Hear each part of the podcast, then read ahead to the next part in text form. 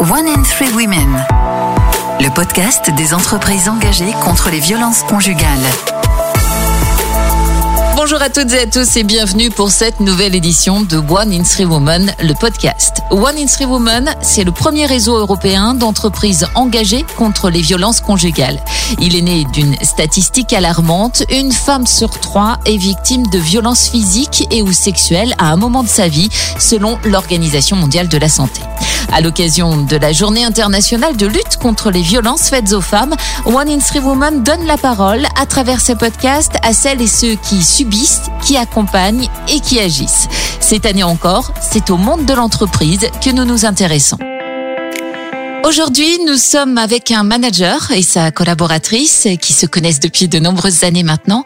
Comment vous êtes-vous rencontrés? Alors, j'ai embauché cette collaboratrice en 2012 sur un poste dédié plus aux hommes dans notre organisation.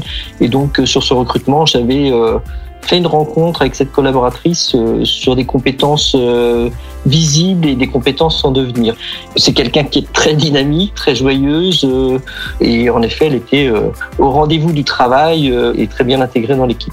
Une bonne humeur qui cachait des violences de la part de votre conjoint. Malheureusement, ça a duré euh, presque six ans. Les violences étaient euh, une fois de temps en temps, on va dire, mais euh, à une fréquence même pas calculée. Et ça arrivait généralement quand les enfants n'étaient pas présents au domicile. On cache, on ment, on essaye de calfeutrer un peu les choses pour pas le montrer au monde extérieur, on va dire. Mes collaborateurs de proximité me ramenant souvent des observations et constatant également parfois des retards, parfois des absences. La collaboratrice disant non, c'est la porte, non, c'est la chute. On n'a pas pu en effet avoir de réponse concrète sur ce qu'elle vivait. Et puis un jour, ces violences ont éclaté sur votre lieu de travail. Vous nous racontez ce qui s'est passé? J'ai eu droit à une course-poursuite pendant plus de 20 minutes en partant de chez moi. Et donc arrivé sur mon lieu de travail, il y avait que mon patron qui était là. Je vois une voiture arriver rapidement poursuivie par une autre voiture. Donc on est dans un village rural où tout est calme à cette heure-là. Et j'ai crié gare pour que mon patron fasse attention, mais plutôt que faire attention, il est plutôt venu m'aider avec son courage. Je me suis retrouvé avec son compagnon rentrant le tronc dans la voiture, moi le dégageant pour permettre en effet à ma collaboratrice de fermer sa vitre et de se mettre en sécurité, à la suite de quoi il a commencé à taper dans la voiture. Moi complètement sidéré avec le téléphone essayant d'appeler mais ne sachant même plus que le 17 existait. Après, donc euh, mon patron a reçu un coup à ma place. Mon ex-conjoint euh, s'est sauvé et mon patron a prévenu la gendarmerie. Et dans l'après-midi, on a été euh, déposer plainte conjointement. À ce moment-là, l'entreprise prend la décision de filtrer les entrées des visiteurs par sécurité, bien évidemment. Les violences, elles, ne s'arrêtent pas et deux ans plus tard, c'est le drame. Là, j'ai été attaquée par la même personne euh, directement à mon propre domicile. Les violences ont été plus que sévères. Donc, c'est-à-dire exactement un polytraumatisme, des fractures qui partaient du crâne jusqu'au coccyx. Je suis restée 18 mois sans travailler. J'ai fini par être mise en invalidité à 38 ans. Côté entreprise, lorsque ce drame arrive, quelles premières mesures prenez-vous? Moi, j'avais alerté sur cette situation depuis le démarrage. Je pense qu'à l'époque, on n'était pas une entreprise suffisamment aguerrie et mature. On avait cette notion qu'on rentrait pas dans l'espace privé. Lorsque ma collaboratrice a subi ces violences, étant donné qu'elle était hospitalisée et qu'elle était sur un arrêt de maladie, on a plutôt eu un accompagnement de prendre en compte, de téléphoner régulièrement, de prendre des nouvelles, de valider le fait qu'elle pouvait être absente aussi moralement. C'est-à-dire que l'employeur lui disant qu'il n'y avait pas un retour immédiat et qu'elle pouvait prendre le temps.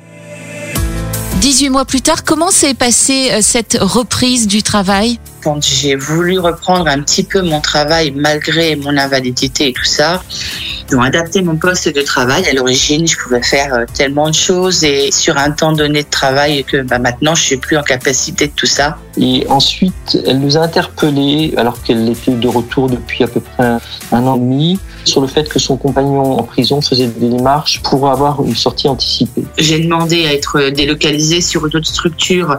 Ça a été fait super rapidement et ils ont fait des bons choix pour moi. J'ai un collègue directeur qui a eu la gentillesse d'ouvrir un poste pour elle et aménager un poste pour elle. Donc, euh, avec vraiment euh, une dynamique d'entreprise euh, dans laquelle la directrice des ressources humaines a été complètement impliquée et porteuse.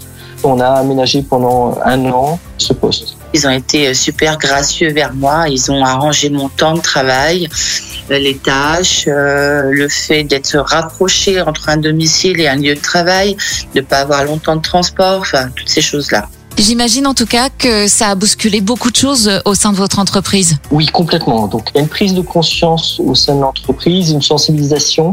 Ça nous touche et ça peut toucher euh, que ce soit dans une entreprise et quel que soit le niveau.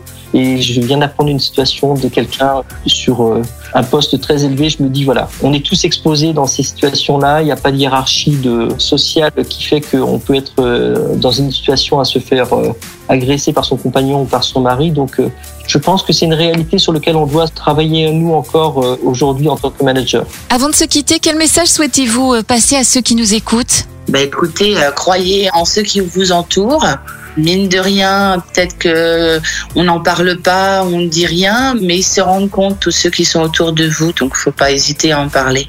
Pour pas rester sous l'effet des violences, on n'en est pas la cause et euh, il faut en parler et demander à ce que tout bouge et ça, bah, il faut faire avec euh, son quotidien, avec sa famille, avec son employeur, avec tout ce monde-là. Le seul message et le seul étendard que j'ai, c'est de me dire qu'il faut qu'on soit tous sensibles aux uns aux autres au travail et dans l'espace privé. Être sensible au changement de chacun. Toutes les modifications de comportement doivent nous conduire à des questionnements. Aujourd'hui, j'irai plus loin sur euh, des espaces privés, là où j'avais pas été euh, il y a quelques années. Et en effet, je pense que on ne peut pas échapper à ces indicateurs qui font que euh, une vie peut être bouleversée et voire se terminer complètement. C'est la fin de la saison 2021 de One in Three Women, le podcast. Sachez que vous pouvez réécouter l'intégralité des podcasts sur le site de la Fondation FACE, fondationface.org. Un grand merci à celles et ceux qui ont pris la parole et merci aux entreprises du réseau engagées dans la lutte contre les violences faites aux femmes, la Fondation Agir contre l'exclusion, la Fondation Kering, L'Oréal, Corian, Carrefour, BNP Paribas, le Fonds de solidarité Wicker, Publicis, la SNCF, PwC, l'Agence française de développement et les PNAC. Ce podcast a été réalisé en partenariat avec Media Meeting. Belle journée à toutes et à tous et à bientôt. Ensemble, agissons contre les violences conjugales.